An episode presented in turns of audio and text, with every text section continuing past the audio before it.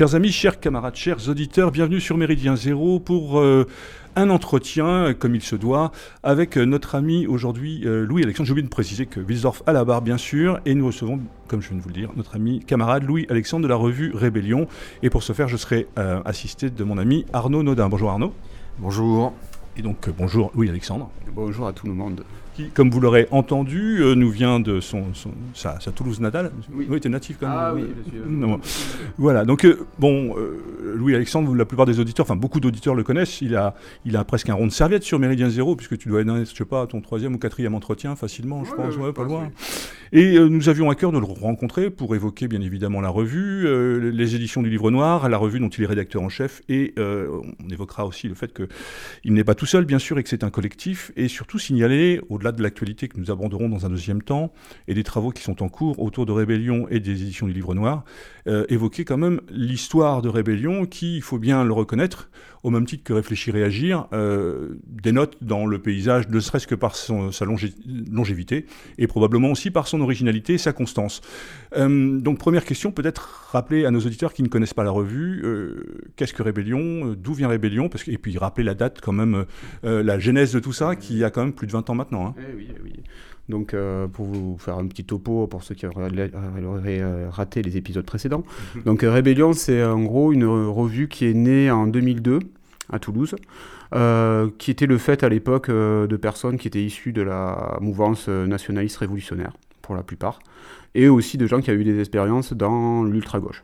Et donc, cette, ce groupe initial a voulu se structurer autour de quelque chose, et on avait décidé qu'une publication était le meilleur moyen à l'époque pour justement euh, être à la fois un outil de liaison avec d'autres personnes à travers la France. Il faut dire qu'à l'époque aussi, il n'y avait pas vraiment le développement que nous connaissons d'Internet, et que donc la presse était le vecteur le plus pratique et le plus efficace pour toucher des camarades un peu partout en France. Donc euh, il y a eu euh, précédemment un bulletin qui s'est appelé aussi Rébellion, qui a eu six numéros, mais en gros, à l'heure actuelle, on arrive à, là, on va bientôt sortir le numéro 100 de la revue. Euh, ben voilà, depuis 20 quelques années, on continue justement ce projet avec justement un renouvellement continuel de l'équipe, euh, avec euh, l'agrégation de plusieurs générations maintenant. Et l'idée, c'est de faire perdurer cette démarche, justement, en, la projetant vers l'avenir et en, étant, si possible, toujours pertinent par rapport à l'évolution globale de la société. Alors, on l'a bien compris que Rébellion est avant tout un, outil de réflexion, mais également, bien évidemment, un outil militant. C'est-à-dire que derrière Rébellion se cache avant tout euh, une vision du monde et des militants qui œuvrent depuis donc 22 ans maintenant euh, à un changement de société. Peut-être rappeler un petit peu historiquement ce quel courant politique incarne euh, Rébellion, parce que euh, c'est quand même pas anodin aujourd'hui. De, on peut rappeler des, des, grands anciens comme Nikitsch ou des choses comme ça qui incarnaient ce mouvement euh, qu'on appellera oui nationaliste révolutionnaire, mais qui était plutôt à ce qu'on appelait à l'époque dans le national socialisme ou bolchevisme. Quoi. Historiquement, il y, y, a cette filiation, il y a cette filiation.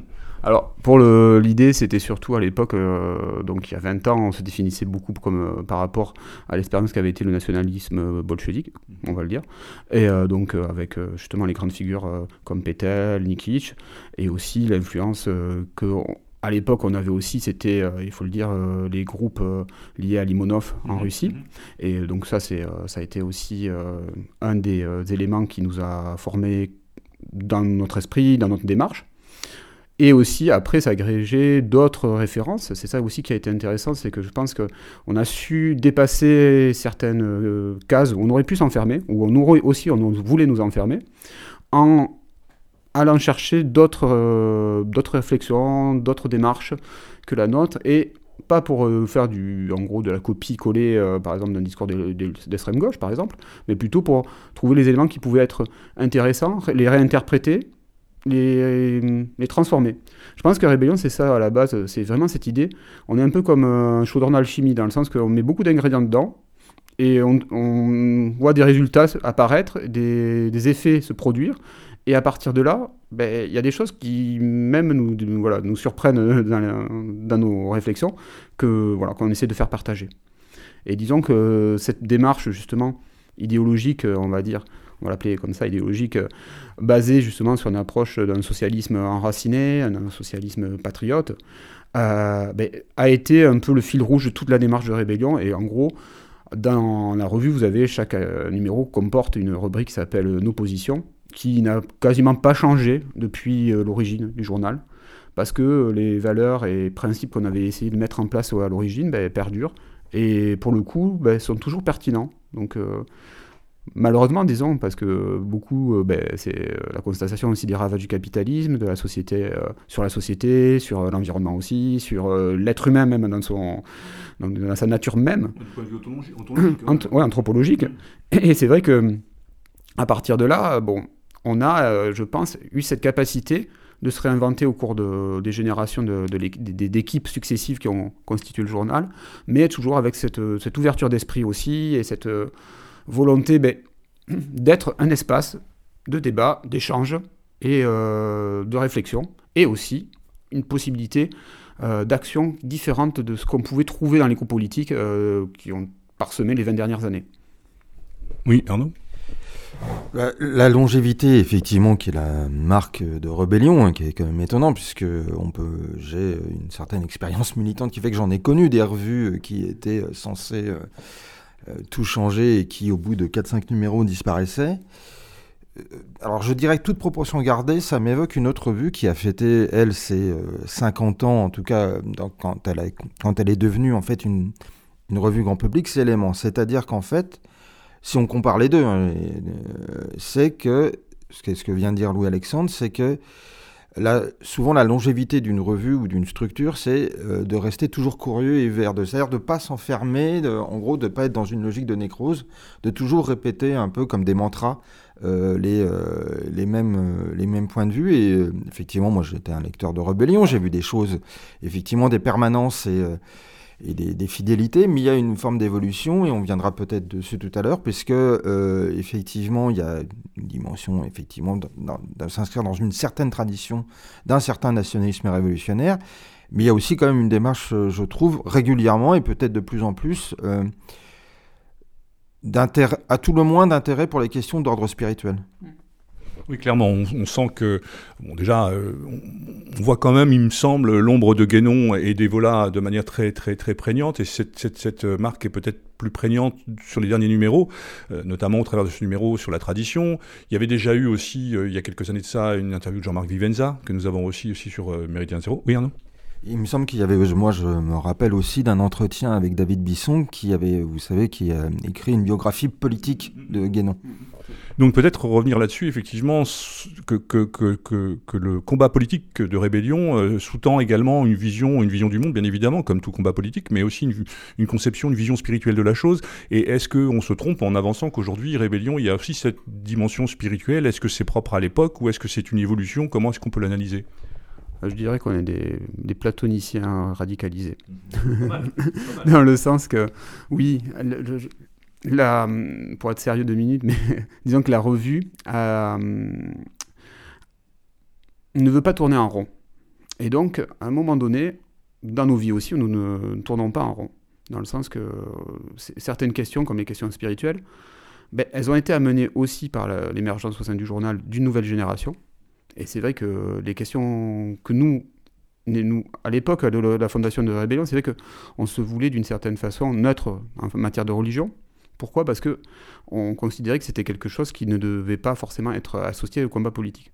Ça, c'était parce qu'on était dans une... Sans forcément tomber dans l'opium du peuple. C'est ça. On était aussi dans une vision NR, et à l'époque, la vision NR était, entre guillemets, laïque. Mm. C'est-à-dire qu'on n'intervenait pas sur les questions religieuses, parce que là aussi, bon, vu l'histoire du mouvement NR, ça avait été aussi d'un problème entre païens et, et, chrétiens, on va dire, pour faire simple.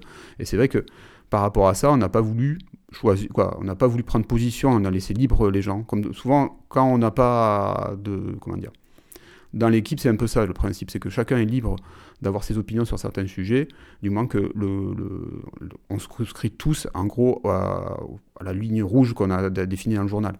Donc euh, c'est vrai que c'est une particularité du journal, c'est cette capacité aussi de faire coïncider à l'intérieur des gens qui sont spirituels, d'autres qui ne le sont pas. Et c'est vrai que, comme euh, tu l'as remarqué, euh, Arnaud, quand on avait fait le numéro justement avec euh, Buisson sur, euh, sur Bison, pardon, sur euh, Guénon. C'était dans le cas d'un numéro sur la religion, si je me rappelle bien. Et c'est vrai que, par exemple, il y en avait David Épée qui avait défendu une position datée, en disant justement que le combat ne devait pas être mélangé avec la religion. Et donc, cette démarche, justement, de, dans notre, notre approche du, de la religion, elle est ouverte, et donc, à un moment donné, comme c'était quelque chose aussi qu'on portait tous en nous dans, dans l'équipe de rédaction, on a voulu en parler.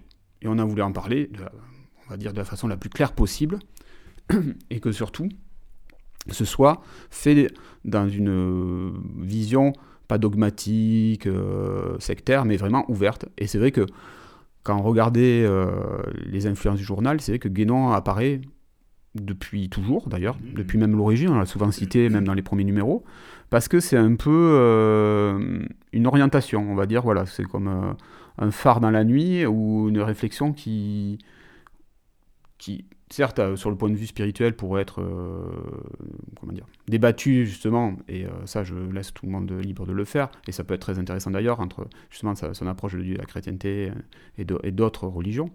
Mais en tout cas, ça reste quand même une possibilité d'avoir une ligne claire qui évite certains écueils. Et c'est vrai ce qui est intéressant justement dans la, démarche, par exemple sur le dernier numéro, sur l'avant-dernier numéro sur la, la, tradition en action, c'était de montrer que la tradition, ce n'est pas du New Age, ce n'est pas euh, un fatras ésotérique, mais c'est quelque chose qui est une philosophie de vie, qui est une, approche hum, métaphysique de l'existence, qui a cette, euh, comment dire, cette capacité aussi de se coordonner avec un projet communautaire fort et aussi d'apporter des valeurs pour structurer une société. Et c'est ça que nous, on a voulu mettre en avant. Et surtout, par rapport à la question religieuse, on ne veut pas en, faire, comment dire, quelque chose qui divise, voilà, de central et qui divise. On veut plutôt en faire quelque chose qui unit. C'est-à-dire que dans les démarches authentiquement spirituelles, il y a quand même cette idée que la foi élève. Donc la foi doit amener les gens vers le haut. Et comme nous, on essaye au maximum d'être créatif et positif dans notre démarche, ben justement, on veut, euh, à travers le, journal aussi, traduire ça. Traduire cette euh, élévation possible de l'être humain au-delà justement de aussi de, l'époque actuelle. Donc, euh, Alors, tu, parles de religion, moi je, moi je pense que le, terme de, de, spiritualité est peut-être mieux adapté parce que ça permet d'avoir quelque chose dans un spectre beaucoup plus large. Euh, parler de Guénon, parler des euh, parler, on n'est pas dans, une logique de chapelle, on est, dans une logique beaucoup plus large, beaucoup plus vaste, même en recevant Jean-Marc Vivenza, ou des gens comme Michel Michel, ou des gens comme ça, comme vous les avez ou Alexandre Arcet par exemple aussi, dans le dernier numéro. Mais de ce point de vue-là, on parle de, spiritualité, et cette spiritualité-là, effectivement, elle est devenue concomitante à toute logique militante, à toute action militante. C'est-à-dire qu'on ne peut pas avoir une vision du monde sans avoir, c'est cette logique des pieds enracinés et des yeux vers le ciel. Mais euh, après, on y donne un petit peu euh, le contenu qu'on a envie d'y donner. Mais juste de préciser peut-être que c'est devenu quelque chose d'assez incontournable aujourd'hui, notamment dans la revue, mais aussi dans le combat politique euh, actuel. Ah oui, parce que c'est on peut dire que c'est en fait s'axer ce, autour d'un axe. Oui, une verticalité, et c'est une verticalité qui justement peut être, pas peut-être, et aussi euh, un, un, des aspects de la longévité, de la permanence de la revue. C'est-à-dire que quand on a une démarche d'élévation spirituelle, qu'on ne se contente pas des simples contingences matérielles, bah, ça permet de s'inscrire dans la durée.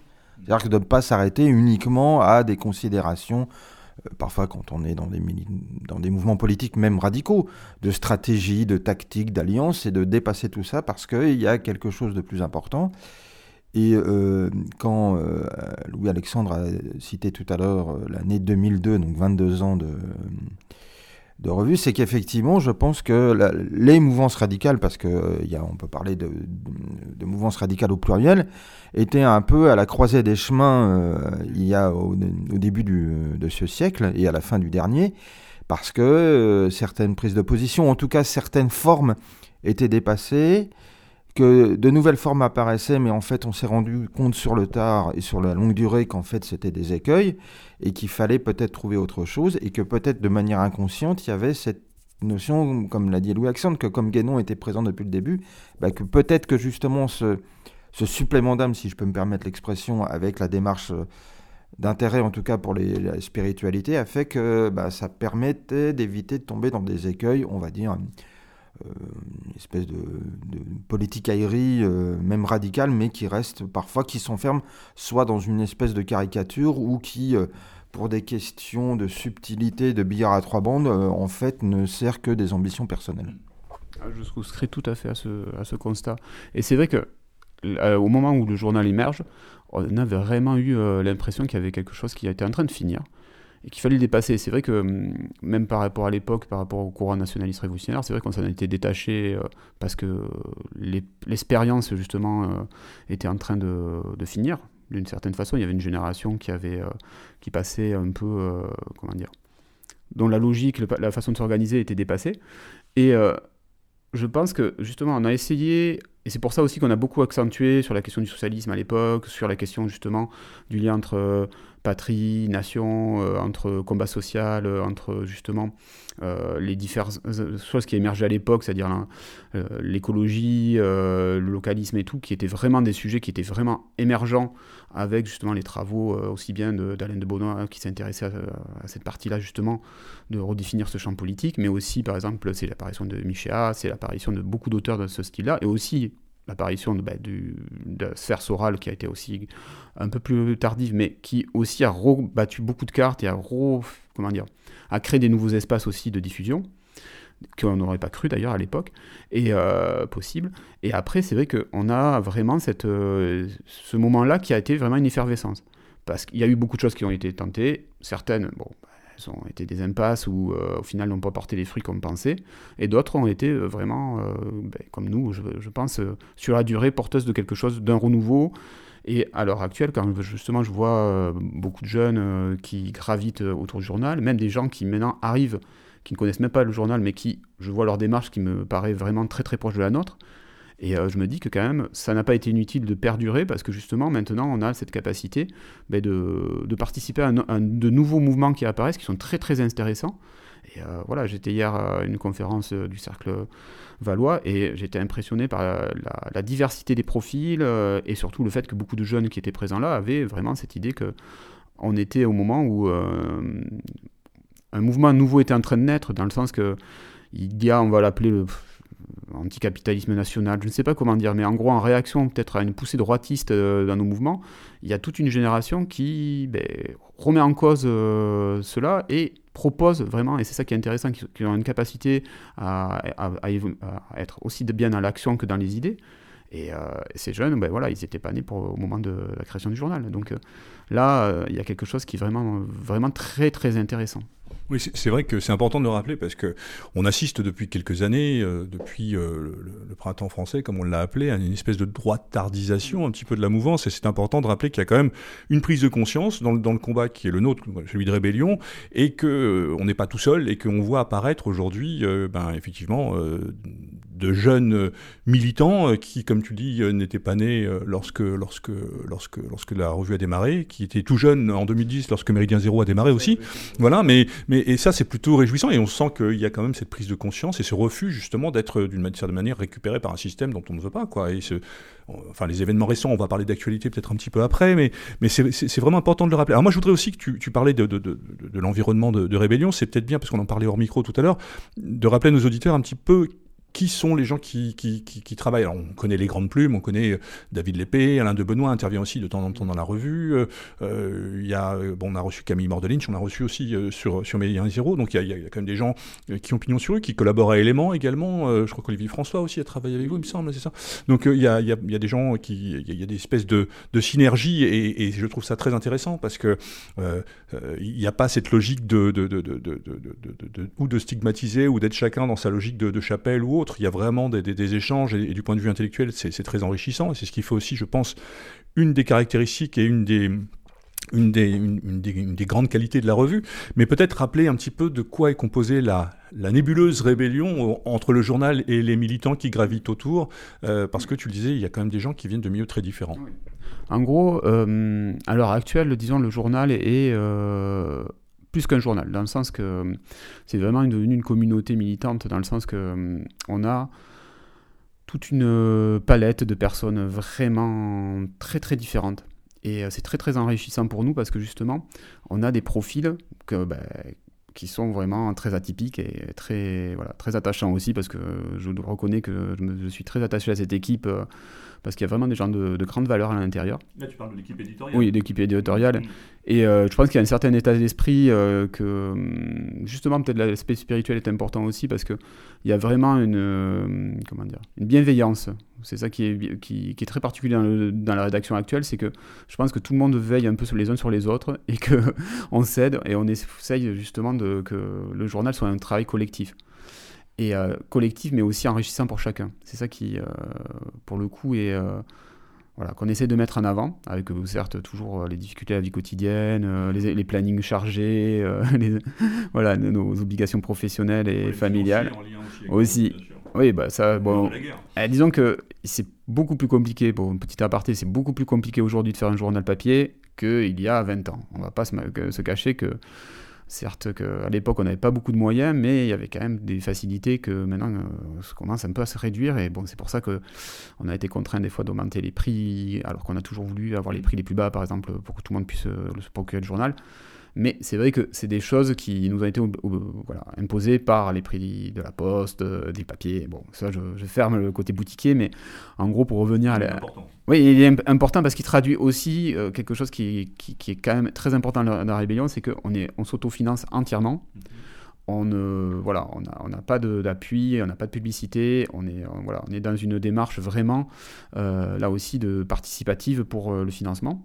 Et on y arrive donc justement avec plusieurs projets entre le journal et les, brochures à se, à se, financer et à trouver justement les moyens de, bah, de toujours être indépendant. Ça, c'est toujours été un de nos, comment dire, nos, nos principes fondateurs, c'est qu'on ne veut dépendre de personne pour justement avoir la liberté de ton que nous, que nous voulons. Sur 22 années, c'est quand même pas rien. Oui, ça, c'est, on ne s'est jamais euh, justement, euh, comment dire, corrompu. corrompu. sur ça et c'est, très important, je pense. Mm.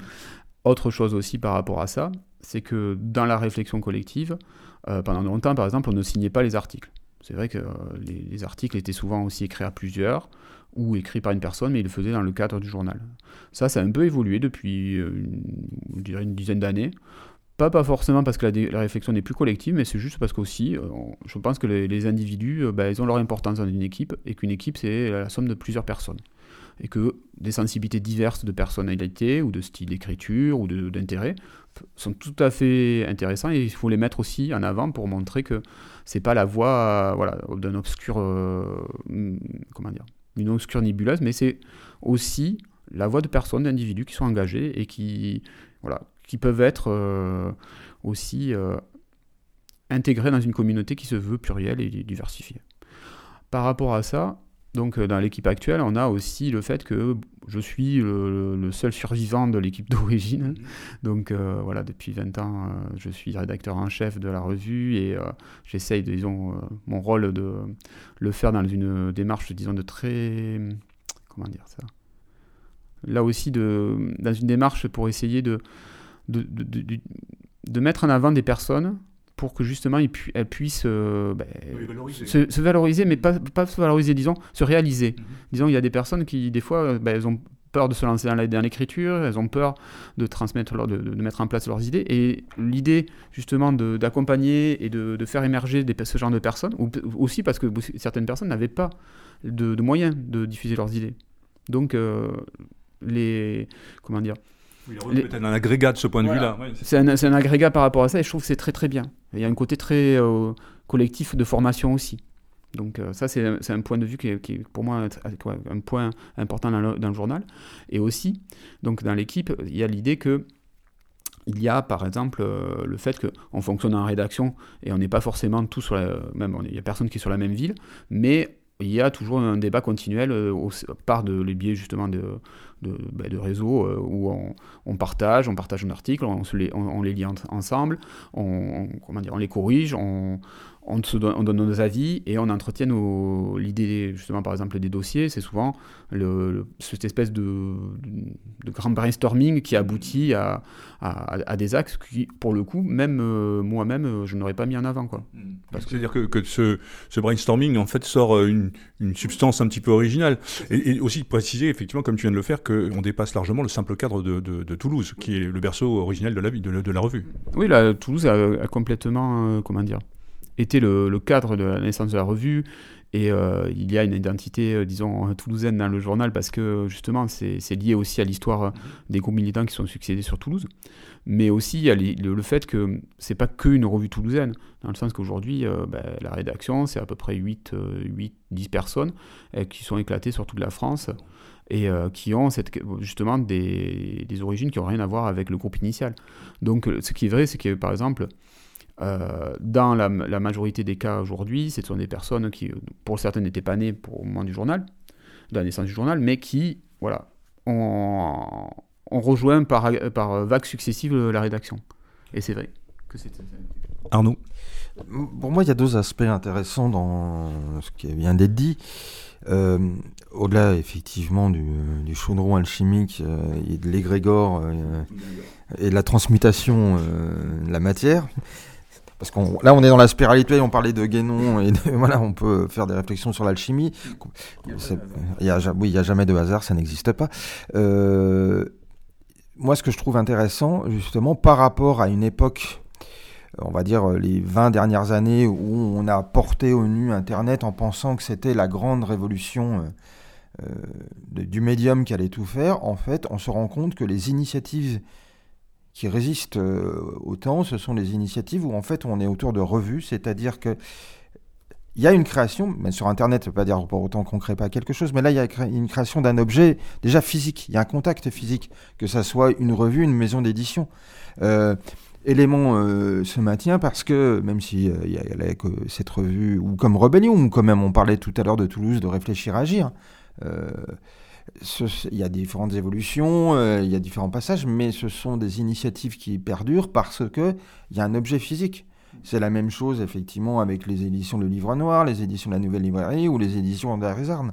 C'est qu'il y a tout cet aspect physique qui est important et, on, et je pense que justement, contrairement à ce qu'on peut penser, les jeunes générations de, ceux qui sont nés peut-être soit l'année ou les années qui ont suivi, euh, qui n'étaient pas encore nés au moment de la création de, de Rebellion, euh, eh bien, en fait, sont très attachés à cet objet physique. C'est-à-dire que autour de cette table, nous, nous avons connu la culture des fanzines, effectivement, une petite revue, mais on se disait, bon, peut-être que cela a disparu. Oui, peut-être un aspect formel a disparu, mais ça ne veut pas dire pour autant que l'objet n'a pas disparu et que la rébellion est justement un moyen pour dire que non, non, une revue, ça a son importance et euh, justement inscrire ça dans la longue durée euh, permet de créer quelque chose et de créer en fait euh, une communauté. Et il y a un autre aspect qui me semble intéressant, ce que tu disais Alex, tout à l'heure avec les, les, gens de l'initiative du cercle Georges Valois, c'est que mon, toute là encore je dis bien toute proportion gardée, mais j'ai l'impression qu'on est en train de vivre à l'heure actuelle, depuis peut-être 3-4 ans, tout le bouillonnement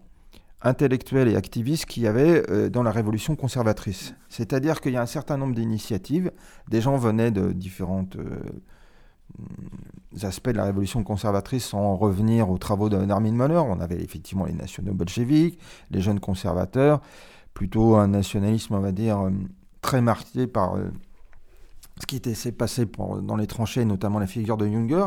Et tous ces gens, même en gardant chacun leurs spécificités, travailler ensemble. Et il y avait tout un bouillonnement intellectuel et activiste. Et j'ai l'impression qu'effectivement, à l'heure actuelle, que ce soit autour de rébellion, même de réfléchir à agir, de, de ce qui se passe avec le cercle Georges Valois, ou même dans une certaine mesure Académie Christiana, ou euh, autour de, malgré tout, de la Nouvelle Librairie et de certains aspects de l'Iliade, il y a tout un ensemble de, de choses qui, qui, vont effectivement permettre de... Ça donnera de nouvelles formes, mais ça pourra peut-être donner de nouvelles formes politiques qui éviteront effectivement des écueils, soit euh, de ressasser toujours la même chose avec, euh, sans penser que 50, 40 ans, 50 ans après, le contexte historique euh, n'est plus le même, ou alors se faire avoir dans des initiatives, on va dire, de servir de chair à canon pour les courants droitards et réactionnaires. Après, moi, une des spécificités du journal, tu as bien raison de rappeler justement l'aspect fanzine, c'est-à-dire qu'au début, on, on, était très très marqué par ça. C'est vrai que le, la première euh, identité graphique du Rébellion était très marquée par cette culture. On l'a gardée un peu sur euh, certaines formes. Elle existe encore. Elle existe encore. Mais après, ce qui a surtout qui, a été conservé de cet esprit, c'est l'intérêt aussi pour euh, l'art. Et l'art, la culture, et c'est vrai que c'est aussi une spécificité, du journal, c'est que on a toujours été très, très, très, euh, comment dire, proche de tous les courants artistiques qui, euh, pouvaient émerger. On s'est toujours intéressé en matière de musique, de graphisme, euh, de, bah, de, création visuelle et tout ça, à tout ce qui se, à toute l'ébullition des 20 dernières années. Et c'est vrai que ça nous a nourri parce que ça nous nourrissait individuellement, quoi, dans le, dans c'était nos goûts, on va dire ça, nos, nos goûts et nos dégoûts qui, euh, qui nous formaient notre personnalité, mais aussi, ça a été vraiment la, la source d'une inspiration qui faisait que Rébellion n'était pas que des idées politiques, mais c'était quelque chose, une vision du monde, voilà, métapolitique, une vision du monde, un univers qui avait son intérêt et surtout qui permettait à des gens aussi issus de ces univers de s'agréger au journal. C'est-à-dire que à l'heure actuelle en équipe, on a beaucoup de personnes qui viennent de la contre-culture, qui sont artistes, qui réalisent bah, des enregistrements de musique, qui font des, performances artistiques, qui réalisent des tableaux, qui, ont vraiment cette, cette approche euh, vraiment cette sensibilité, voilà, cette sensibilité qui, euh, ben, qui est très importante parce que pour, pour pas que nos idées soient froides, soient, ne soient pas incarnées. Parce que je pense que c'est ça aussi par rapport à la spiritualité, comme pour l'art, c'est la possibilité que les idées s'incarnent aussi dans, dans l'être humain, quoi, qu'ils qu fassent résonner, quoi. Et ça, ça a toujours été quand même un, un, marqueur fort de la revue. Ça a toujours existé et c'est toujours présent. Ça prouve qu'il y a quand même cette volonté, cette vision métapolitique, mais cet attachement à la culture et de traiter sur des. Enfin, on est vraiment euh, sur un, un spectre quand même très très large de ce point de vue-là.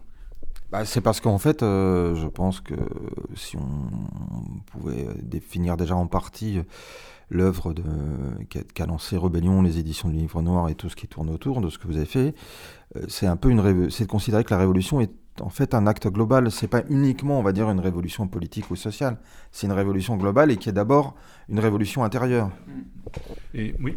C'est pour ça aussi qu'on a mis euh, fin à l'expérience de l'OSRE, qui était l'organisation politique euh, qui était liée au journal, parce que ça ne répondait pas vraiment à, à la situation actuelle.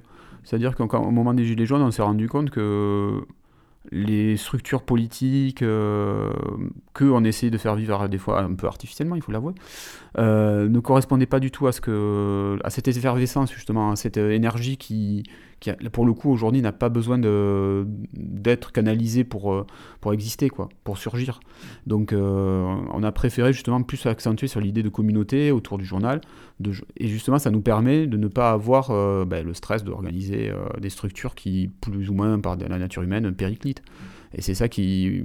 On, préfère être dans le courant de la vie, euh, dans l'énergie, plutôt que d'essayer de, de, la, canaliser sur des choses qui, au final, euh, ben, voilà, font souvent aussi dépérir euh, ben, l'énergie qu'on y mettait dedans. Alors, avant, d'aborder euh, et de parler des éditions du Livre Noir, euh, et pour clôturer un petit peu le.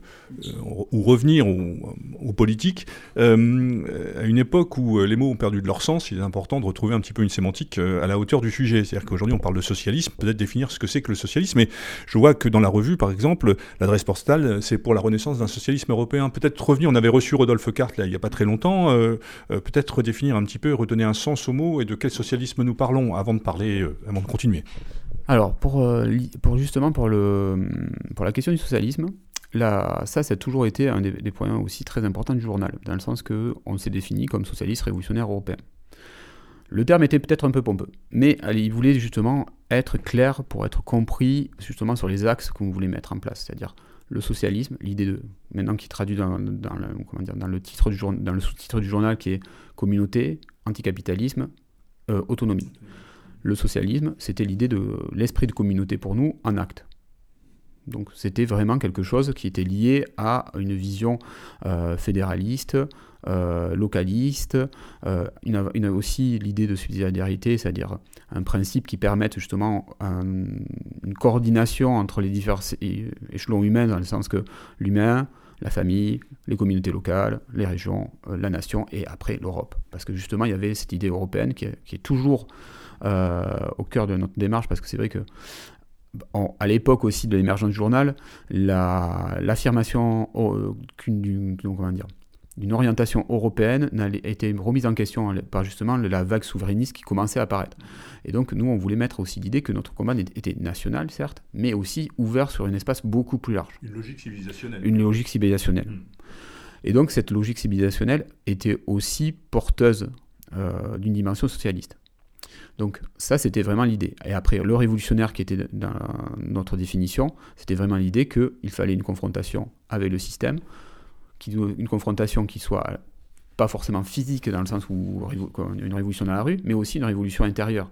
Donc il y avait vraiment tout cette euh, la révolution était pensée pour être totale. Donc ça c'est toujours le cas dans le journal, mais là aussi on ne veut pas mettre de comment dire de termes réducteurs donc on met plutôt en avant, certes, maintenant plutôt les idées en elles-mêmes, et après, à, d'autres de les définir. Dans le sens que par rapport à, l'anticapitalisme, par exemple, c'est quelque chose qui est fondamental dans notre euh, démarche et qui restera, je pense, un des noyaux durs du journal pendant, pendant toute son existence, parce que justement, c'est pour nous, c'est le point de départ de notre engagement politique c'est-à-dire le refus du système et le refus de, que le camp du système écrase le, camp qu'on appelle hors, euh, hors, système ou anti-système, parce que justement, c'est euh, l'antagonisme fondamental entre ces deux euh, visions du monde, mais il en faudra qu'il y en ait une qui, qui triomphe ou, ou l'autre périsse. Et on le voit d'ailleurs parce que le système aujourd'hui euh, sort, les, sort euh, comment dirais-je, l'artillerie lourde, pour parler clair. C'est que depuis les attentats de 2015, on sent quand même qu'il y a un rétrécissement de la liberté de, liberté de, parole, d'action, et qu'aujourd'hui, euh, au moindre mot de travers, c'est la 17e chambre qui vous attend, et que on sent quand même que, et Macron, de ce point de vue-là, en tout cas, ses sbires et lui, incarnent véritablement cette logique oppressive et cette logique, en fait, une mise en place d'une dictature qui ne dit pas son nom, mais qui en est une, en fait, de manière très pratique. On le voit aujourd'hui, les camarades d'Académie Christiane en font, les frais. Le colloque Dominique Vénère, euh, on a une illustration, et j'en passe et des meilleurs, sans parler des, mouvements qui tombent à droite. Alors, on a vu aussi que tout le monde n'était pas logé non plus à la même enseigne, très clairement, et qu'il y a des idiots utiles du système qui, eux, passent au travers des mailles. Mais aujourd'hui, on est aussi sur cette logique-là, donc on est obligé d'en tenir compte pour pouvoir aussi euh, pouvoir euh, pérenniser notre action et notre combat. D'où peut-être la nécessité, d'où pas peut-être, d'où la nécessité d'une résistance intérieure, hmm. parce que justement, sans pour autant euh, s'enfermer dans une espèce de cellule monastique euh, en disant que le monde va s'écrouler, peu importe, mais il faut une résistance intérieure. Et à la, euh, de ce que Louis Alexandre vient de décrire depuis le début de cet entretien, rébellion et l'anticapitalisme, moi, ça me fait penser à une figure importante de la révolution conservatrice, qui a été aussi importante pour les nationaux bolcheviques, qui est quand même qui est Ernst Junger. Et donc, on a un peu l'impression que rébellion, c'est aussi dans la, dans la continuité avec ses formes spécifiques, bah, du traité du rebelle et du recours aux forêts. C'est justement l'importance de la communauté, justement le pas de côté, de ne pas être justement euh, euh, dans le système et parfois de faire un pas de côté pour dire attention, euh, comme disait Mabir, nous changerons peut-être pas le monde, mais le monde ne nous changera pas. J'y ajouterais peut-être aussi l'homme milieu de, debout, au milieu des ruines, parce que là je pense que ça fait une, bonne logique de fonctionnement global. Après, il y a quelque chose qui est vrai aussi par, rapport, je pense, à la, longévité de Révélion. Ces 20 ans que nous avons vécu ont justifié aussi l'engagement du journal. C'est-à-dire que depuis 20 ans, on connaît quand même une multiplication des révoltes euh, populaires. 2002 mhm. euh, était quand même euh, un séisme, mais après, tout a été qu'une suite justement de montée en puissance d'une contestation populaire qui dépassait les cadres anciens, les syndicats, les, les, même les, méthodes de manifestation et tout classique. Et le, paroxysme de tout ça, c'était les Gilets jaunes. Donc c'est vrai que le journal aussi, il est dans son temps. Notre époque est une époque de contestation euh, sans précédent du système. Et surtout une époque qui est riche dans toutes ses possibilités parce que justement, ces révoltes brassent un nombre énorme de, personnes et les ont radicalisées euh, justement par leur échec et surtout les ont fait prendre conscience aussi de leurs faiblesses et de, des moyens justement pour peut-être les dépasser ces faiblesses. Et c'est ça qui est intéressant dans, je pense, dans notre démarche actuelle, c'est qu'on est quand même couplé avec une réalité sociale. On n'est pas en dehors du monde. Certes, l'idée d'avoir une forteresse intérieure, c'est important, mais cette forteresse, ça doit être un outil, un point d'appui pour être offensif. C'est ça qui est très important. Pourquoi? Parce qu'aujourd'hui, il y a quelque chose qui se joue, et euh, les années sont décisives, comme euh, dirait Spengler, Spengler, mais dans le sens que là, on est vraiment dans un, contexte qui va vers une euh, confrontation vraiment de plus en plus forte avec le système.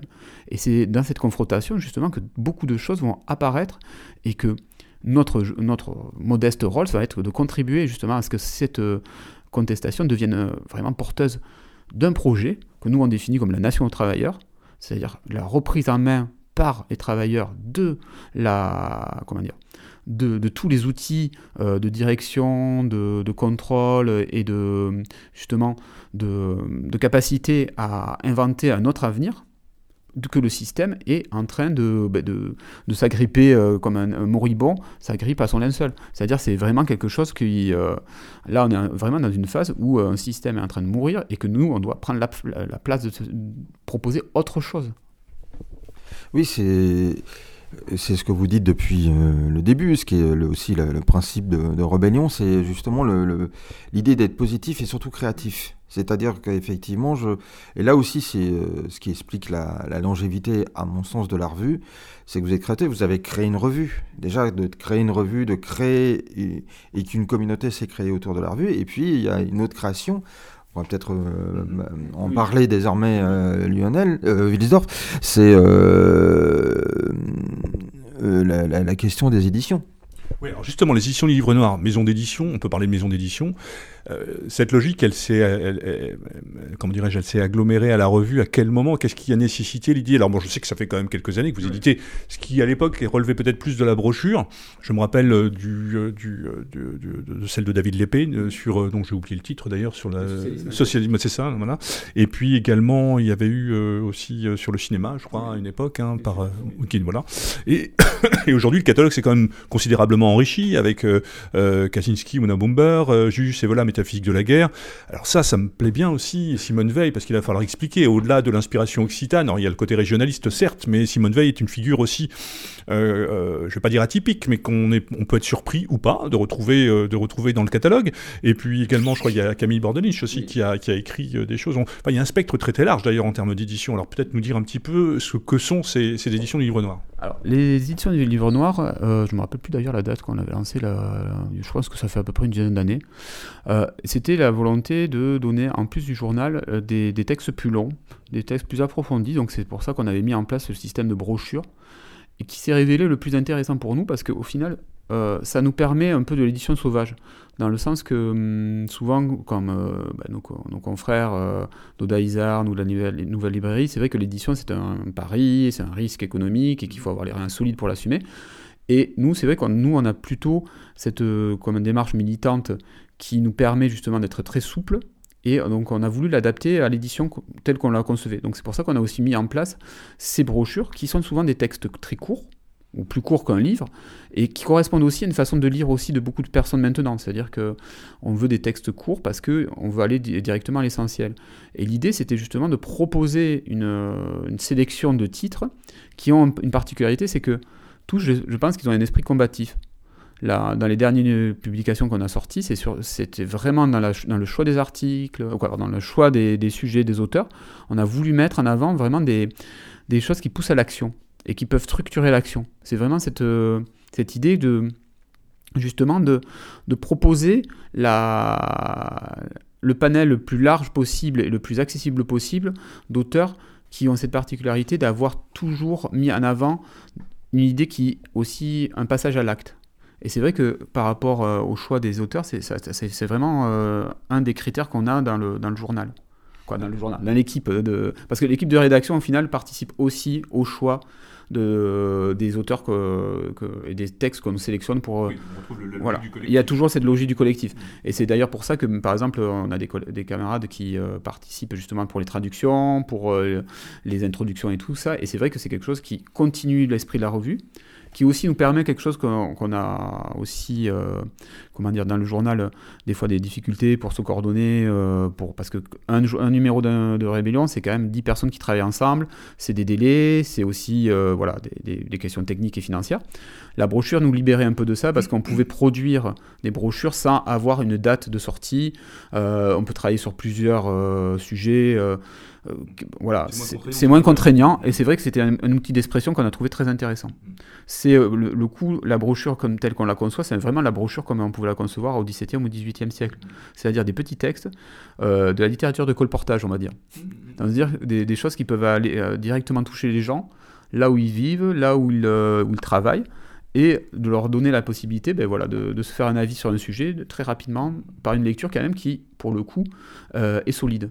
Alors on est un peu dans le compromis entre le samizdat et puis et puis et puis et puis le, livre en tant que tel quoi. Et, alors on, remarque quand même qu'il y a il y a des auteurs, des auteurs qui écrivent et qui publient au, sein, et ensuite vous éditez aussi des choses qui relèvent euh, euh, d'ouvrages existants, comme celui euh, de Simone Veil ou, ou, ou Julius Evola, pour ne citer que quoi. Donc voilà. Après, par rapport à, par exemple à la métaphysique de la guerre de Julius Evola, l'intérêt qu'on a eu aussi, c'était qu'on a fait une retraduction depuis une version différente du texte qui était jusque-là diffusé en français. Donc ça, c'est aussi un, point de vue important à mettre en avant, c'est que là aussi, on a voulu voilà, faire un travail de fond. pareil pour l'inspiration occitane, c'est vraiment un travail de fond aussi sur la redécouverte de textes qui étaient un peu oubliés de, de Simone Veil. Et surtout, l'intérêt, c'était de les, quand, ils quand on a voulu les éditer, ça correspondait vraiment à cette idée d'enraciner un combat dans, euh, un, dans un terroir, dans une réalité locale.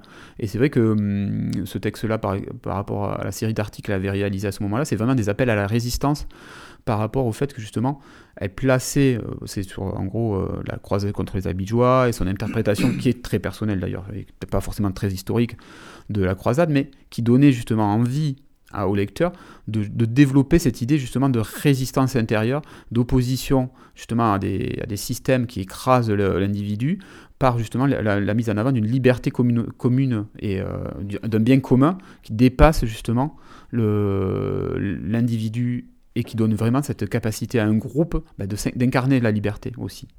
C'est la Simone Veil de la guerre d'Espagne ou Oui, c'est ça qui revient en fait. C'est la Simone Veil, c'est particulier. C'est la Simone Veil qui en gros est en, zone libre mhm.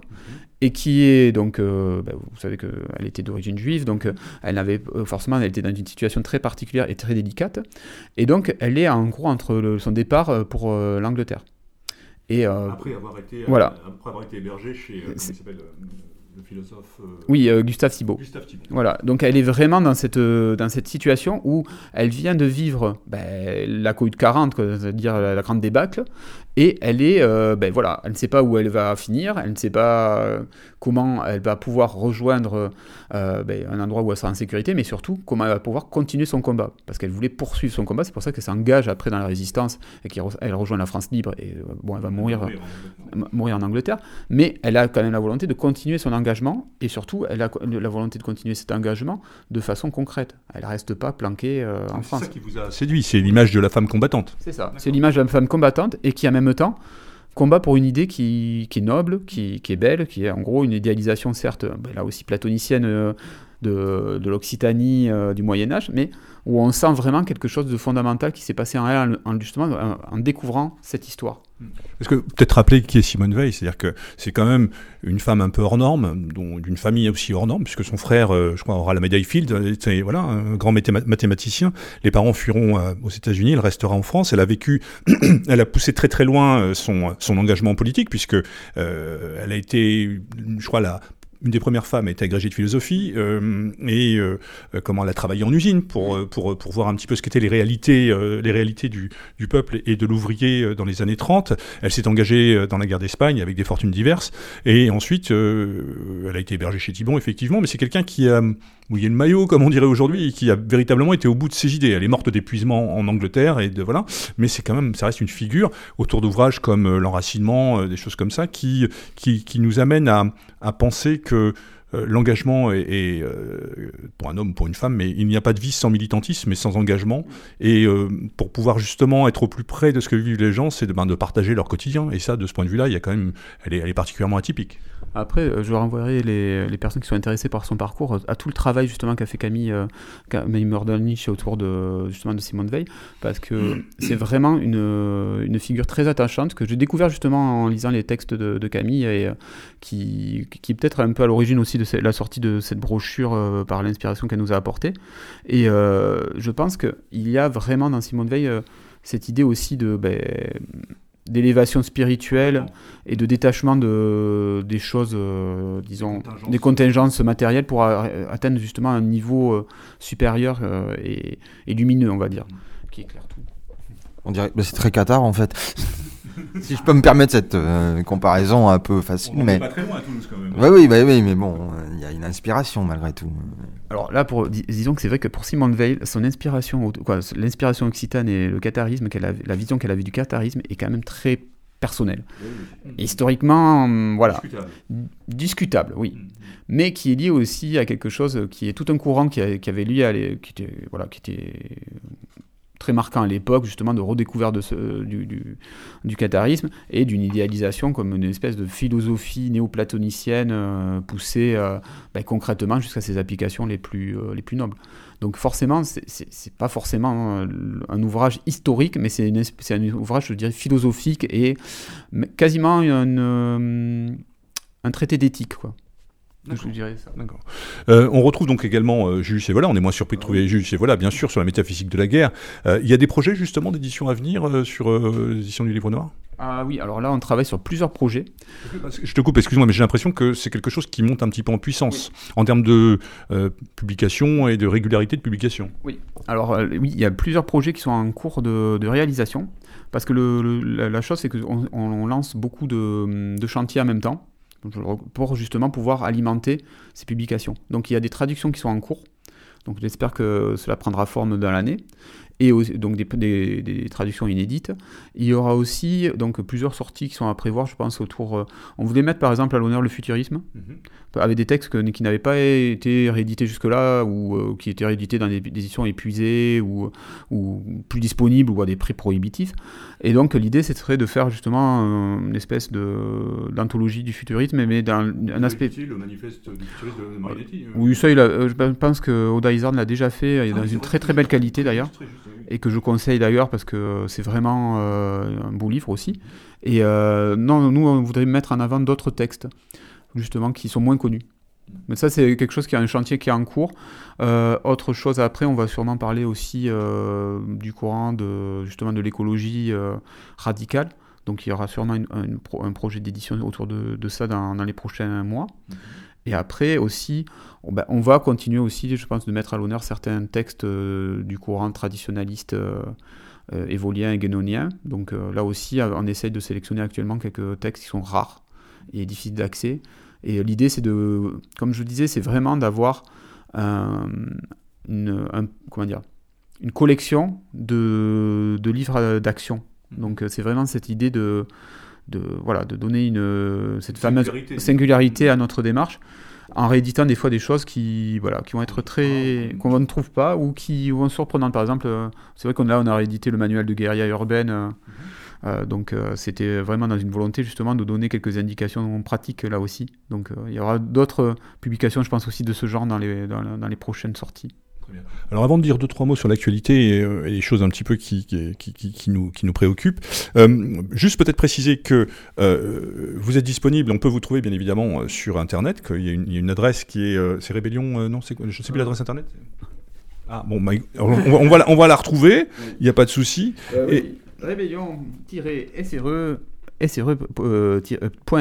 Voilà. Alors, il suffit de taper dans un moteur de recherche à Vélion, on va trouver, et de manière à pouvoir trouver les numéros, s'y abonner bien évidemment, parce que c'est aussi ça quand même, c'est que on vit pas d'amour et d'eau fraîche les uns comme les autres, et que voilà, aujourd'hui chaque numéro est, disponible au prix modique, franchement, quand on voit la qualité et la fourniture de 7 euros. Euh, Rébellion, alors en termes de parution, euh, on parle de quoi? C'est trimestriel? Autant que faire se peut? Autant que faire se peut. Disons qu'un périodique va bientôt être le terme. Non, sérieusement, on essaie de, de, de sortir au moins 4 fois par an, oui. Et on trouve sur le même site et les éditions du Livre Noir et Rébellion. Un mot peut-être Arnaud? Bah, C'est-à-dire que le, souci esthétique qui a marqué la revue, euh, bah, c'est aussi, euh, il, c'est la même chose pour les éditions, c'est quand on voit toutes les brochures, déjà que, là avec la couverture, y a, on voit qu'il y a un effort de, de, voilà, de, vraiment travailler et même en quelque sorte parfois de synthétiser, en tout cas d'être une première approche, en tout cas une approche visuelle, esthétique. Le fond et la forme. Voilà. Là, c'est vraiment le fait aussi qu'on travaille en collaboration avec des personnes qui sont vraiment des artistes comme. voilà. Donc il y a donc, notre camarade Oliman qui est aussi dans la rédaction. Il y a Solène Vectou, c'est un illustrateur qui est vraiment talentueux et qui a fait plusieurs couvertures pour les brochures comme pour les, pour les numéros du journal. Et c'est vrai que c'est aussi des rencontres humaines parce que c'est des personnes aussi formidables et qui ont. ah oui, Oliman, ouais. Et euh, franchement, son travail est vraiment euh, voilà très personnel, très original. Et euh, c'est une sensibilité qui est vraiment voilà qui qui marque, quoi, qui est très très marquante. Donc c'est vrai que l'avantage de, ça, c'est que le, le, fait aussi de travailler en collectif, c'est ça aussi, c'est que euh, Oliman capte euh, en gros les, voilà l'ambiance et l'idée qui, qui, prévoit la, publication de certains textes ou articles ou euh, brochures. Et c'est vrai que c'est très plaisant justement de voir après la, mise en forme de cette idée d'un point de vue graphique. C'est vraiment passionnant. Quoi. Ça, s'appelle le talent, tout simplement. euh, rappelez aussi que sur le site internet, on retrouve aussi certains des articles de, la revue euh, qui permettent de traiter ou de coller plus ou moins directement à, l'actualité, notamment, euh, je crois qu'en tête actuellement, le dernier article, c'est en lien justement avec les problèmes de l'agriculture. On peut peut-être en dire deux mots parce qu'on a tous un peu, il y a une vraie préoccupation par rapport à ça. Quand on est, quand on parle d'enracinement, bah, qui dit racine dit quand même, dit quand même rapport à la terre et attachement à la terre. Et on l'a vu aujourd'hui depuis Euh, en fait, ce problème, il est quand même très ancien. C'est-à-dire qu'aujourd'hui, euh, depuis euh, la mise en place de la PAC, mais même bien avant, on a, il y a une vraie volonté hégémonique de l'Europe de de mettre à mal tout ce qui relève de la propriété, de, enfin de l'individualité en tout cas, hein, du rapport à, à, une agriculture qui soit souveraine et qui réponde pleinement aux besoins d'une population quand on voit un petit peu du point de vue historique, il y a encore 50 euh, ou 70 ans, la France, ou peut-être un peu plus, hein, jusqu'à la, jusqu'à un peu avant la, Seconde Guerre mondiale, la France était quand même une terre euh, paysanne, était quand même un pays agricole, et qu'aujourd'hui, euh, ça représente à peine 10% de la population active, je crois.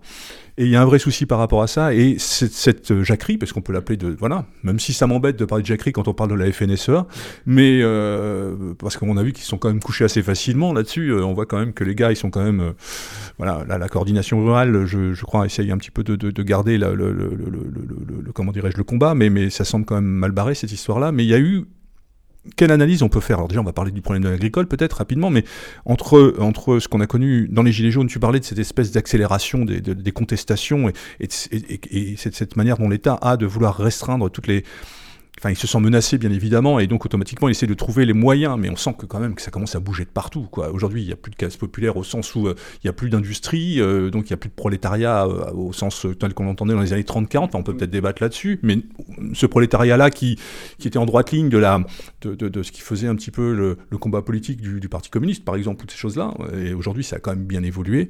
Et aujourd'hui, on se retrouve avec des paysans qui, ont, qui vivent avec 200, enfin 400, 600 balles. Alors pas tous, hein, parce qu'entre le, le, le céréalier de la Beauce et l'éleveur, enfin le, gars qui vend de la, du lait euh, en Bretagne, on n'est pas tout à fait sur les mêmes, sur les mêmes logiques de fonctionnement. Oui, Arnaud?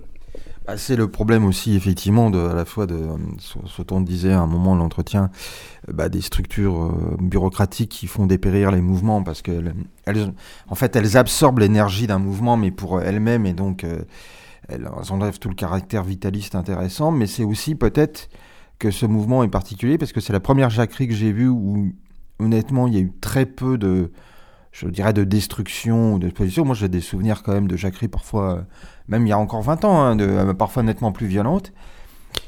Mais en même temps, je me demande si, en fait, c'est pas le, le, champ du signe d'une certaine forme de manifestation agricole euh, en tout cas de jacquerie euh, telle qu'on l'entend, et qu'on va peut-être passer à d'autres formes, euh, et que ce qui est aussi... Un peu comme les Gilets jaunes d'ailleurs. Oui, les Gilets jaunes, mais là je pense qu'effectivement l'État a pris peur, l'État s'est dit...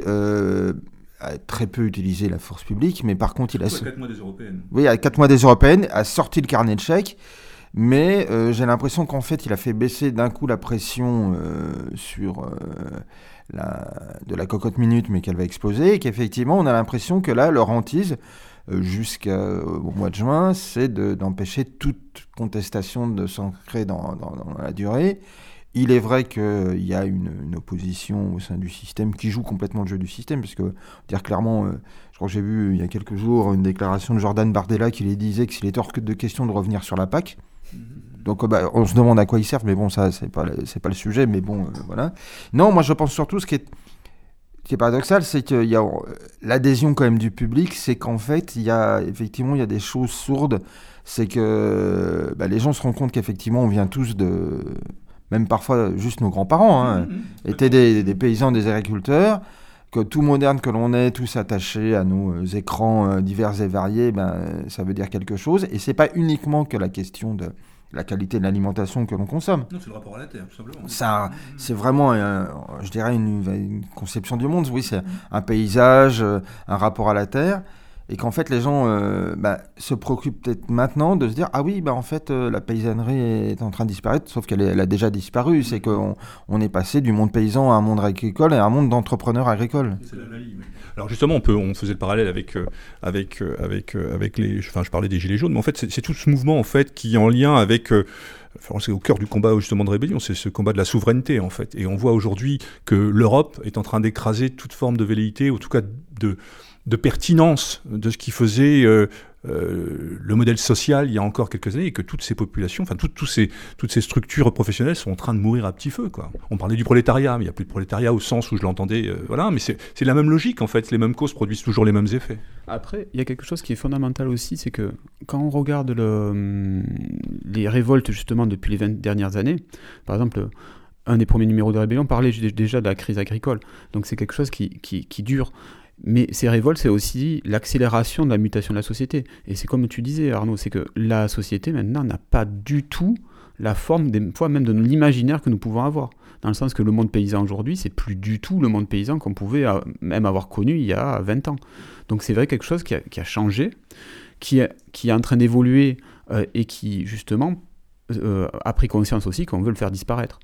Donc c'est pour ça aussi que la, résistance qu'a montré euh, beaucoup de paysans dès l'origine du mouvement, ça a été en dehors des syndicats. Les premiers mouvements justement de retourner les panneaux, c'est une initiative qui a fait, comme les Gilets jaunes d'ailleurs, qui née sur les réseaux sociaux. Donc c'est des gens qui savent communiquer entre eux maintenant et qui... Voilà. Et c'était moins violent que, que d'habitude parce que justement, ça a été pensé pour être quelque chose qui puisse aussi apporter une adhésion aussi de toute euh, la population. Et c'est ça aussi que, qui est important, c'est qu'à l'heure actuelle, la plupart des révoltes populaires authentiques, ben, elles ont le soutien de d'autres composantes de la population qui ont les mêmes situations. C'est-à-dire, moi je pense que par exemple, par rapport à ce que tu disais, par rapport aux classes laborieuses, au prolétariat, le prolétariat, pour moi, au sens authentique du terme, il existe toujours. C'est-à-dire, ce sont des personnes qui ne possèdent que leur capacité de travail pour vivre et que aujourd'hui ils n'ont, plus aucune garantie sur euh, justement avoir leurs moyens de subsistance euh, quotidien, mais aussi de l'avenir de leurs enfants qui est remis en cause. je, te rejoins pleinement. Moi, je, voyais ça plus dans une logique de désindustrialisation. Voilà. Après, aujourd'hui, il y a la, la fracture aussi, c'est ça, c'est que il y a une France laborieuse qui est euh, aussi productive, qui s'allie aussi à une France qui fait tourner la machine, c'est-à-dire tout ce qui est lié à la logistique, tout ce qui est lié euh, bah, aux services et tout ça qui quand même aussi sont paupérisés, qui ne sont pas des gagnants de la mondialisation. Au contraire même, ils soutiennent euh, le système euh, de point de vue, disons, infrastructure et diffusion, mais en même temps, ils n'en profitent absolument pas. Donc je pense que quand même ce prolétariat existe et que ce camp justement de, des classes laborieuses euh, existe aussi, et c'est vraiment à, l'heure actuelle des, euh, très très fort parce que maintenant il y a une, aussi des logiques qui leur sont communes, c'est-à-dire que des méthodes d'action sont en train d'apparaître dans des euh, justement dans des, des, classes qui n'avaient rien à voir entre elles, parce que la France périphérique c'est pas tout à fait la France rurale, mmh mmh. La, la, France disons de, moi j'appelle la France de la rupture, c'est-à-dire des personnes qui sont ou euh, en ascension sociale, mais qui se retrouvent bloqués parce que le système est verrouillé et qu'il n'y a plus de circulation au sein des élites et qui donc doivent stagner à un moment donné parce qu'ils se retrouvent bloqués dans leur ascension, et aussi des gens qui sont en train d'être mis de côté ou même de, carrément d'être déclassés, ben, ils se rejoignent aussi de cette France de la rupture avec cette France périphérique, avec cette France euh, rurale, dans le constat que ce système ne peut pas perdurer parce que c'est ce système, c'est leur mort à assurer ou leur relégation à un rôle euh, d'infériorité constant et continu. Bah, est-ce que justement, euh, par rapport euh, à ce qui est la ligne, en tout cas, de, rébellion et depuis le début, cette importance du commun et de la communauté, est-ce que c'est justement pas là l'intérêt de cette nouvelle révolte C'est que c'est d'abord, on va dire, une révolte éthique, c'est-à-dire que toutes les structures traditionnelles d'organisation précédentes, qui étaient soit les mouvements politiques, soit les mouvements syndicaux, euh, y compris dans le syndicalisme agricole, même si on peut être très critique, il faut être très critique de ce qu'a été la FNSEA et euh, les jeunes agriculteurs, même d'un certain aspect de la coordination rurale ou de la confédération paysanne, on voit qu'en fait les gens maintenant, ce qui compte, c'est qu'ils n'ont plus envie de se laisser euh, récupérer leur révolte et créer des choses à la base parce que ils se rendent bien compte Une que. défiance, une défiance totale. Et je pense en plus qu'au-delà de la défense, c'est que ces gens se rendent compte qu'au-delà de, de la simple considération, on va dire économique et sociale, mais qui est légitime, c'est-à-dire que quand on, euh, euh, effectivement, euh, cette France de la rupture qui doit prendre sa voiture tous les jours et qui voit sa facture de diesel euh, augmenter tous les mois, c'est un vrai problème déjà pour se nourrir ou même pour nourrir et vêtir ses enfants. Mais je pense qu'il y a aussi la question du sens et en fait une vraie question de sens qui peut mener à une révolte spirituelle, se dire quelle est ma, c'est ce qu'on disait, c'est quelle est ma place dans cette société, à quoi je sers? Et là, c'est vrai qu'il y a deux choses. C'est que la première chose, c'est vraiment dans, l'aspect revendicatif. La- la- L'aspect revendicatif que porte aussi bien le mouvement paysan actuel où on comportait les Gilets jaunes, il est recevable par toutes ces catégories-là parce qu'il est justifié. Tout le monde vit cette situation. Autre chose aussi, la méthode d'action qu'a choisi les, euh, tous ces révoltes, c'est-à-dire le blocage de, des points de circulation, de diffusion, c'est fondamental. Ils ont, là, ils ont la bonne stratégie. Et autre chose aussi, la seule c'est la, mais c'est, mais c'est la, seule qu'on leur laisse aussi. mais c'est la seule aussi qui a un impact. C'est parce qu'aujourd'hui, c'est vraiment le, le point faible du système, c'est ça. Il ne se tient que par la circulation permanente des biens, des personnes et aussi des informations. Si on, si on arrive à casser ça, on, le, on, le, on, lui, on lui crève les yeux, on lui empêche de, de- de- d'agir et surtout, on paralyse euh, sa capacité de riposte. Autre chose par rapport à ça, et ce que, je voulais mettre aussi en avant, c'est que certes tout ça converge aussi sur un énorme euh, soutien de toute, la, de toute cette partie de la population à ces mouvements. Donc il y a vraiment une adhésion populaire à vraiment cette idée de contestation sauvage du système. Et surtout, les, modes anciens, politiques ou syndicaux, eux, à l'inverse, sont totalement euh, dévalorisés, Dépassés, dévalorisés, et pas jugés même pertinents. Et surtout décrédibilisé parce que décrédibilisé parce qu'on se rend compte euh, enfin euh, on a vraiment l'impression qu'il y a, y a une le clivage euh, dans, dans, dans notre société il y a, y a, y a d'une certaine manière il y a les nantis et puis il y a toute cette, cette espèce de, de cohorte de gens qui vivent dans l'indifférence généralisée qui, euh, qui ont des problèmes pour finir au 15 du mois qui n'ont plus rien pour, pour, euh, pour, pour nourrir pour se nourrir Euh, il n'y a plus d'école il n'y a plus il y a plus y a plus d'infrastructure médicale euh, tout disparaît enfin c'est devenu et, on a vraiment l'impression que on a toujours critiqué la rupture que pouvait avoir le monde politique avec une certaine réalité pratique, mais on a vraiment l'impression que là, on est même au-delà. quoi. C'est-à-dire que tous ces gens-là qui nous gouvernent aujourd'hui ont perdu tout sens pratique de, de, ce que vit euh, tout un chacun. Je pense que c'est pas une perte du sens pratique. Je pense qu'il faut revenir peut-être à justement un auteur qui a marqué aussi, euh, bah, notamment Méchère, Rébellion, et puis même toute une question politique depuis euh, une vingtaine d'années, voire une trentaine d'années. C'est Christopher Lash. Je pense que là, on est arrivé en fait où euh, les élites et les oligarchies, et les castes qui nous dirigent, ont décidé réellement de faire sécession avec le reste de la population. C'est-à-dire que c'est vraiment volontaire. C'est-à-dire qu'ils ils considèrent que ils ont leurs propres exigences, leur propre monde, et en fait, ils n'ont plus à se préoccuper du reste du monde. Et on le voit bien dans des déclarations de ministres qui sont parfois, mais sidérantes. C'est-à-dire qu'on a l'impression, mais dans quel monde ils vivent? Dans quel monde ils vivent? Mais, euh, par rapport à ça, c'est pour ça aussi que l'outil du blocage était euh, fondamental, parce que comme ils sont dans cette bulle, et que cette bulle, euh, ben, elle vit quand même, elle est alimentée par euh, tous ces réseaux qui traversent la France et l'Europe pour justement pour que Paris soit approvisionné. Ben, si, on peut bloquer ça, on, on les bloque parce que de toute façon, ils n'ont pas de relais dans le reste de la population. Ils n'ont pas de relais dans les provinces. Ou alors, c'est des relais administratifs qui peuvent tout à fait être eux aussi bloqués.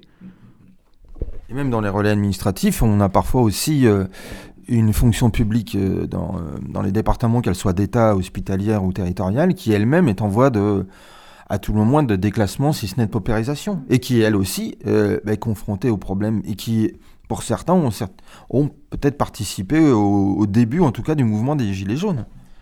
On a vraiment l'impression que les, les, conséquences de cette mondialisation qu'on vit depuis maintenant, enfin qui sont, euh, qui la, comment dirais-je, la- l'apanage du, du système libéral, dépassent de manière radicale et dans des, dans des, dans des proportions hallucinantes ce qu'on pouvait imaginer. Enfin, on est vraiment bien loin de, de, de- ou dans la réalisation euh, du 84 d'Orwell et j'en passais des meilleurs. Après, il y a quelque chose aussi qui, était, euh, qui ressort de tout ça aussi, c'est que les, tous ces mouvements-là ont une faiblesse structurelle forte, qui, est constante, c'est-à-dire que c'est l'incapacité de vraiment avoir... Mais ça, c'est une fatalité, je pense, historique aussi de, la classe ouvrière, c'est-à-dire de faire émerger des leaders ou même des intellectuels pour, en leur sein pour traduire euh, cela. C'est-à-dire ce que Gramsci dit euh, à l'époque, quoi, disait à l'époque, c'est-à-dire arriver à faire un- une hégémonie culturelle. C'est-à-dire que, le, pour m'expliquer un peu par rapport à ça, je pense que c'est quelque chose qui est fondamental et que Constanzo Prévé, avait, qui est un philosophe italien, un marxiste, qui, euh, qui a été, euh, voilà, qu'on a édité d'ailleurs aussi, le, le, mouvement ouvrier a eu, à des moments donnés, des, des, faiblesses structurelles, dans le sens que, ne disposant pas d'intellectuels organiques propres à, à, son existence, quoi, à la réalité de, de, classe qui, qui, était la sienne, a adopté des fois le, des, des, postures ou des idées qui étaient celles du, dominantes et donc ne pouvait pas traduire sa révolte de manière concrète par des idées. Et Gramsci, lui, avait avancé à ce moment-là l'idée qu'il fallait faire émerger un, intellectuel organique, justement. C'est-à-dire un intellectuel qui est lié au peuple, qui est l'émanation du peuple, et qui a sa capacité, par justement euh, une méthode et aussi une démarche intellectuelle, de structurer, justement, euh, les revendications pour que ces revendications deviennent des mythes aussi mobilisateurs d'une certaine façon, deviennent aussi euh, des revendications ou des idées qui sont partagées par un large champ du front contestataire. Aujourd'hui, le, disons, le camp anti-système a euh, une identité sociale, économique qui est, réelle, il a une cohérence, euh, et, mais il manque encore d'une unité parce qu'il est morcelé, mais cette morcellation est en train de, justement d'être résorbée par le fait que, comme euh, cette sympathie, ce soutien que, porte tout ce front à toutes les initiatives qui vont être des coupes du soir contre le système, mais ça, commence à créer un discours aussi. Donc c'est peut-être aussi à nous, entre guillemets, de, structurer ce discours autour de quelques idées qui sont fédératrices. Parce que l'idée, c'est que le camp anti-système devienne un bloc homogène, devienne au moins euh, un bloc hégémonique. Tu penses qu'il y a une espèce de structuration qui se met en place dans ce sens-là? Parce qu'on pourrait tout à fait, au niveau des intellectuels... oui, dans la pratique, oui, déjà. Dans les idées, ça commence. Parce qu'on pourrait tout à fait imaginer que des, des gens, par exemple, je cite là, il me vient l'esprit, Francis Cousin, par exemple, on pourrait tout à fait imaginer qu'il puisse prendre le relais, justement, ou être l'incarnation intellectuelle ou intellectualisée de, cette revendication qui va au-delà des revendications euh, de, comment dirais-je de, propres à chaque euh, euh, cherche mes mots pardon corporation voilà mais qui serait une, vision beaucoup plus globale qui permettrait d'agréger tout ce qui relève de la contestation sociale. Après il faut aussi que les que les comment dire que l'outil ou le, le, médium de diffusion soit adapté aussi aux gens qu'on s'adresse cousin, j'ai beaucoup de respect pour lui, mais euh, la phrase, voilà, mais je, non, mais je, disons, je vois tout à fait ce que tu veux dire. Et c'est vrai que euh, sur le fond, euh, c'est tout à fait ça. Mais il faut que le langage que nous choisissons soit adapté et qu'on soit compris par les gens. Et là, on peut pas, là aussi, quand je parle d'intellectuel organique, c'est quelqu'un qui a une capacité aussi à traduire, euh, un peu comme les bardes, vous voyez, dans les, euh, dans les sociétés traditionnelles, c'est-à-dire que les mythes... Les, voilà, mais même pas de vulgariser, je dirais, de, de rendre... Ouais, de, dénoncer, de, de, transmettre par euh, quelque chose qui crée du mythe. Ah, c'est le mythe de Sorel, mais effectivement, il faut faire... effectivement, les vecteurs de diffusion sont importants, puisque là aussi, il faut le constater, c'est qu'il y a aussi de nouvelles formes et que parfois ils peuvent au départ nous un peu nous nous interroger ou se poser des questions parce que nous étions, nous sommes habitués à une ancienne forme, mais effectivement la, puissance des réseaux sociaux pour la création des groupes et notamment des Gilets jaunes, et même aussi des passages à la télévision dans des émissions comme celle d'Anouna. Je pense que Hanouna, peut-être même à son corps défendant, je ne sais pas, mais a fait beaucoup pour populariser en tout cas pour rendre acceptable à une partie de la population ce qu'était le mouvement des Gilets jaunes. Ça existait déjà dans les années 80, on peut penser à droit de réponse ou des choses comme ça, où il y a eu des, des, choses comme avec l'époque de Pollack, où il y avait des équivalences. Alors, la particularité, c'est qu'aujourd'hui, il y a une espèce de, il y a un côté très outrancier chez Hanouna qui, qui, pour le coup, peut être problématique et discréditer justement le propos, quoi. Mais, mais c'est vrai qu'aujourd'hui, on peut, la, la, la, la, pluralité ou la, grande importance des chaînes ou des choses comme ça peut permettre aujourd'hui, on le voit, certains médias, alors on en pense qu'on en veut, hein, c'est CNews ou autres, mais qui sont quand même des relais d'information discutables, mais il y a quand même des gens qui peuvent venir s'y exprimer. Est-ce que de ce point de vue-là, il n'y a pas, euh, je ne sais pas. Je... Moi, je suis assez dubitatif sur, les, euh, sur ça. Ça me semble que euh, ces news, les chaînes d'infos qui reprennent euh, certaines thématiques, j'ai l'impression aussi qu'elle est, qu'elle est vide. Ouais. je sais pas. Hein, je, sais pas si c'est quand même pas une, un moyen aussi de les récupérer, des, des postures. Mmh, Et je pense que ce qui est vraiment intéressant à l'heure actuelle, c'est ce que moi j'appelle le populisme hors les murs. Mmh. C'est-à-dire, c'est vraiment cette espèce de forme qui est en train de prendre vraiment le dessus dans toutes les contestations, disons, de, une volonté d'autonomie dans la revendication, autonomie par rapport ben, même aux partis politiques, aux médias et aussi aux médias. C'est-à-dire produire sa propre information, son propre contenu. Ça, c'est intéressant. Même le YouTuber, il pourrait être un intellectuel organique. C'est juste après la capacité qu'il a d'avoir une méthode et aussi d'avoir cette. Euh, on revient toujours à ça, c'est-à-dire cette colonne vertébrale qui, qui fait qu'il est capable de, bah, de, ne pas s'avachir dans des discours ou des lubies euh, qui ne servent à rien. Oui, je pense que c'est ça. C'est alors euh, pour revenir sur Hanouna aussi News, c'est pas dire que pour autant que ce sont nos, alliés, mais je pense que c'est ils permettent parfois des petites fenêtres de s'ouvrir et autant en profiter. Je veux dire, ça peut créer un petit appel d'air, mais effectivement, euh, c'est pas pour autant que c'est la panacée. Hein. après, ce qui est intéressant avec ça, c'est que si CNews et si Hanouna euh, invitent ces gens, c'est qu'il y a quelque chose qui se passe. C'est que ça aussi, même si c'est voilà, pour les décrédibiliser, c'est pour les, euh, voilà, les, les, piéger d'une certaine façon, ça montre que quand même le système, même dans ces, doit, doit ménager des espaces d'expression pour euh, ces formes qui sont en train de surgir, parce que là, il est vraiment confronté à quelque chose qui le dépasse. Et donc, il a aussi besoin de, l'intégrer dans, disons, dans, le fameux jeu du, débat contradictoire qu'on nous vend depuis des années. Mais là, il, ne peut pas euh, même le, passer sous silence parce qu'il s'est aperçu que à chaque fois qu'il a passé sous les silences certains mouvements, souterrainement, ils ont en plus progressé que euh, comment dire que leur, même leur passage à la télé. En vérité, leur passage à la télé, c'est juste la le, comment dire la visibilité, c'est un rapport de force. C'est qu'ils peuvent plus le cacher. Voilà. bon, qu'il soit très clair qu'ici, on, nous ne faisons aucune illusion sur Bolloré. Et voilà, donc euh, là-dessus, en tout cas, il nous reste à, te remercier, euh, Louis Alexandre, d'avoir accepté notre invitation, tu, sais que tu es toujours le bienvenu chez nous et que, alors, euh, nos entretiens maintenant, ça fait un peu conversation au coin du feu, c'est-à-dire que voilà, on est entre camarades et on se connaît, mais c'est important de relayer le travail des uns des autres et, l'importance, euh, au-delà de la longévité, mais, de, la, pertinence du travail de rébellion et surtout euh, de l'importance de l'échange et du débat d'idées autour de ce qui nous anime et du combat qui nous anime. Voilà. En tout cas, on te souhaite un bon retour à Toulouse. donc, sache que tu es toujours le bienvenu et on rappellera donc ben, sur notre site lorsque l'émission sera en ligne, euh, l'adresse pour, euh, pour pouvoir s'abonner, bien évidemment, puisque ça c'est important. Il est important de soutenir euh, nos ouvrages, nos maisons d'édition et nos revues. Et donc il nous reste à te remercier, à te dire bon retour. Et surtout, je vais remercier MZ parce que justement, on, partage avec vous cet état d'esprit justement qui, qui des 20 ans, dans le sens que je pense que notre génération qui, qui avait lancé Rébellion était très proche aussi de celle de, MZ dans, cette démarche justement. Et euh, je suis très très heureux justement à chaque fois de venir ici parce que c'est un peu comme euh, des, ouais, des, des, points de, parcours euh, où on partage et tout. On fait un bilan à chaque fois très intéressant de, de nos avancées, de nos découvertes et c'est très très stimulant. Quoi. Surtout que nos actions partent d'une même logique avec l'idée d'une même finalité. Arnaud, le mot de la fin peut-être? Bon, continuez à lire, continuez à acheter des revues. Bravo. Merci à tous, à très bientôt et comme il est coutume, à l'abordage. Et pas de quartier. Pas de quartier. Salut à tous.